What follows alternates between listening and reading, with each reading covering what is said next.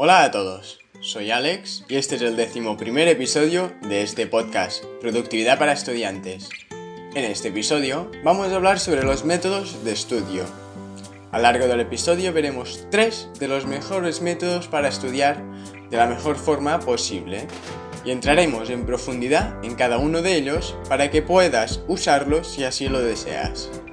Pero antes que nada, me presento. Como ya he dicho, me llamo Alex y soy un estudiante apasionado por el tema de la productividad y la organización y en definitiva cómo ser la mejor versión de ti mismo como estudiante, tanto dentro como fuera del aula. Así en este podcast os voy a compartir todo lo que he aprendido y lo que vaya aprendiendo sobre estos temas. Este es el episodio 11 de la primera temporada, las bases de la productividad. Ahora, empecemos. Primero de todo, vamos a ver y entender qué es un método de estudio. Un método es un modo ordenado y sistemático de proceder para llegar a un resultado o fin determinado. Es decir, es una forma de hacer las cosas que nos lleva siempre al mismo sitio. Así que cuando apliquemos un método, esto nos llevará siempre a un objetivo o meta final. Al ser un método de estudio, este objetivo donde llegar es entender los conceptos que debemos entender. Es decir, nuestro objetivo es crear un método que nos lleve siempre a un mismo sitio. Y este es entender los conceptos para ir bien preparado al examen. Sabiendo esto, vemos que un método nos permite replicarlo una y otra vez, llevándonos al mismo resultado, es decir, a aprender lo que debemos saber, como ya he dicho. Así pues, tener un método de estudio nos permitirá ir siempre bien preparados al examen cuando lo apliquemos. El primer método de todos es el método de Thomas Frank.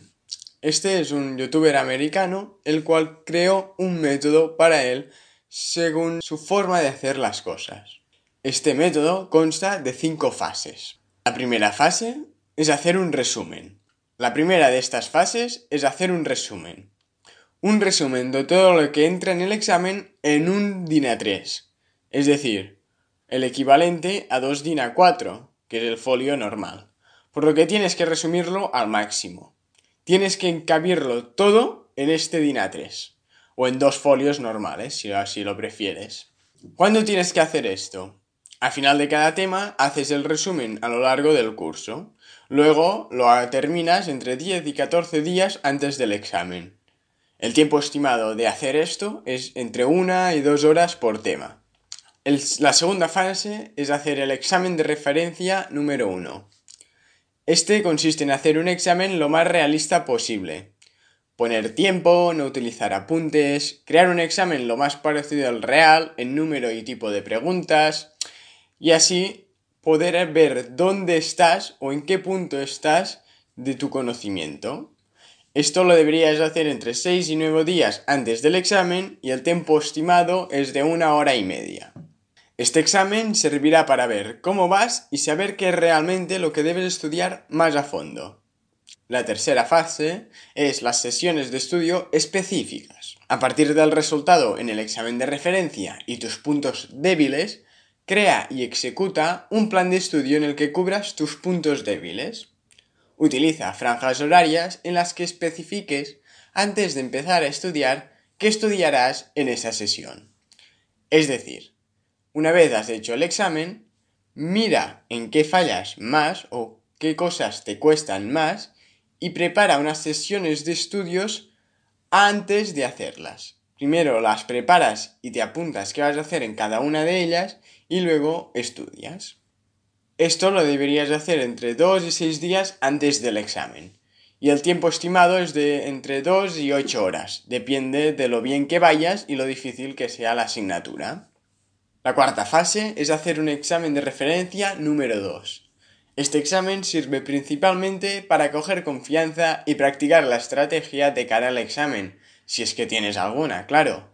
En caso de que no vaya bien este examen, aún tienes uno o dos días para acabar de repasar o reforzar algunos contenidos en los que vayas más flojo. Esto lo debes de hacer dos o tres días antes del examen para tener este margen, y el tiempo estimado es de una hora y media. Y finalmente, el repaso. El día antes del examen es para repasar por encima los contenidos, para mantenerlos frescos en nuestra memoria. También sirve para visualizar y repasar lo que haremos en las posibles situaciones en las que nos podamos encontrar. Es decir, los pequeños inconvenientes y cómo los superaremos. Principalmente sirve para evitar la angustia y los nervios en el momento de hacer el examen, para que así podamos dar lo mejor de nosotros en este. Esto lo deberías hacer el día antes del examen, y más o menos te deberías de tardar una hora aproximadamente. Dicho esto, ahora ya hemos visto el primer método, el método de Thomas Frank. Ahora vamos a ver el segundo, el cual es la técnica de Feynman. Este método se basa básicamente en la famosa frase de Einstein en la que dice, si no puedes explicarlo simplemente, entonces no lo entiendes lo suficientemente bien. Es decir, podemos decir que entendemos algo cuando somos capaces de explicarlo de forma sencilla, como si habláramos con alguien que no sabe absolutamente nada sobre el tema. Este método se basa en esta base y consiste de cuatro fases para conseguir entender lo que estamos estudiando. La fase número uno es escribir los nombres de los conceptos. Apunta todos los conceptos y ideas que entren en el examen. Aunque este método lo creó un matemático, lo puedes usar en cualquier asignatura. Fase 2. Explica los conceptos con tus propias palabras. Ve pasando por todos los conceptos y explícalos con tus propias palabras como si se lo estuvieras enseñando a otra persona que no tenga ni idea. Esto hazlo por escrito, así luego te será más fácil ver tus errores. Y céntrate en usar palabras simples para explicar cada concepto. Y esfuérzate para poner un par de ejemplos en donde se vea claramente ese concepto en acción, siempre que sea posible. La tercera fase es encontrar tus puntos débiles. Revisa tu explicación en busca de puntos débiles. Busca e identifica esas áreas en las que tu explicación se tambaleaba o no terminabas de encontrar las palabras adecuadas para explicarlo. Una vez hayas encontrado estos puntos débiles, revisa tus apuntes e intenta comprender mejor esos conceptos. Y finalmente, la fase 4. Reescribe tus puntos débiles. Una vez hayas repasado esos apartados, vuelve a probar de reescribirlos con términos más simples y entendedores.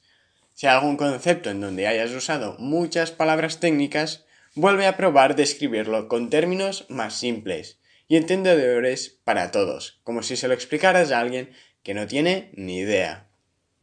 Esta técnica se basa en el fundamento de que si eres capaz de explicar algo de forma sencilla, es porque lo entiendes, sino a veces ocultamos nuestros puntos débiles detrás de palabras difíciles y abstractas, cosa que hace que no acabemos de entender del todo bien el concepto. Así te fuerzas a entenderlo a la perfección, ya que si no no serás capaz de explicarlo de forma sencilla y entendedora. La clave de este sistema es que a lo largo de hacer este proceso de explicar cada punto de forma sencilla vas a aprender y entender cada uno de estos conceptos. Y esto es vital. Ahora ya hemos visto la técnica de Feynman, el segundo sistema, y vamos a pasar al sistema Leitner, el último sistema que veremos hoy. Este sistema es un sistema para ir practicando un poco cada día. De esta forma no tienes que apuntar tanto los días finales, sino que puedes ir aprendiendo poco a poco. Este consiste en cinco cajitas y flashcards, que son unas notas de papel. A mesura que vaya avanzando el curso, vas apuntando en cada flashcard o nota de papel, que es más o menos un DIN A4 doblado en 8. Luego, en estos flashcards, vas apuntando una pregunta sobre un concepto que debas aprender y en la otra cara apuntas la respuesta. Luego pones el flashcard en la primera caja. Este es un método que consiste en revisar las cajas e intentar responder las preguntas de los flashcards que hay correctamente. Si respondes bien, puedes pasar el flashcard a la siguiente caja. Y si lo haces mal, este flashcard retrocede, a no ser que ya esté en la caja 1, que luego se queda en esa. Lo que debes hacer es responder a todos los flashcards de cada caja siguiendo el siguiente método de periodicidad.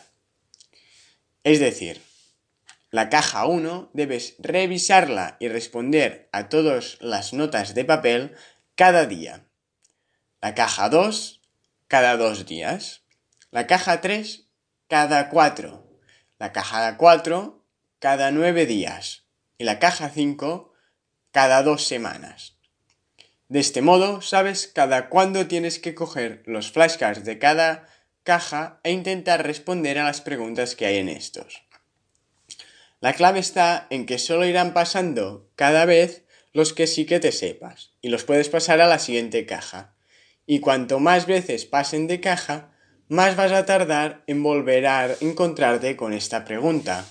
La gracia de esto es que de esta forma te aseguras que si puedes recordar algo a cabo de dos semanas sin haberlo estudiado durante estas dos semanas, es porque ya te lo sabes. Y luego puedes sacarlo de estas cajas.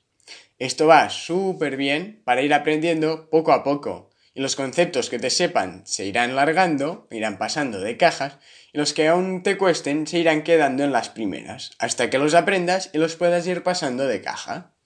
Esto va súper bien para estudiar. Pero ya te digo que es un sistema un poco engorroso o largo, aunque sí que va bien para distribuir el estudio a lo largo del curso.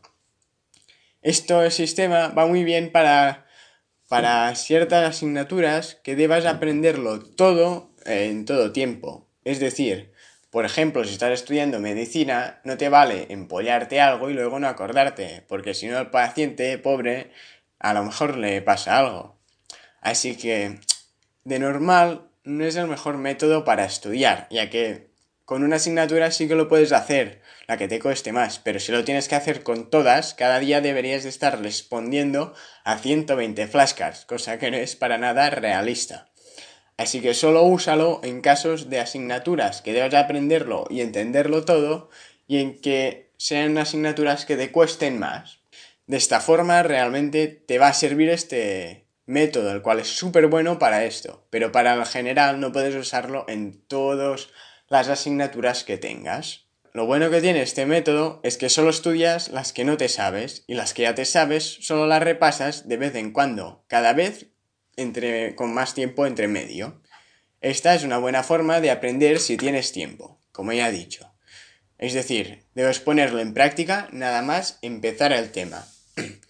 Así que si tienes previsto que alguna asignatura te va a costar o es muy importante, úsalo nada más de empezar el curso. Así te puedo asegurar que si lo haces bien vas a sacar notazas.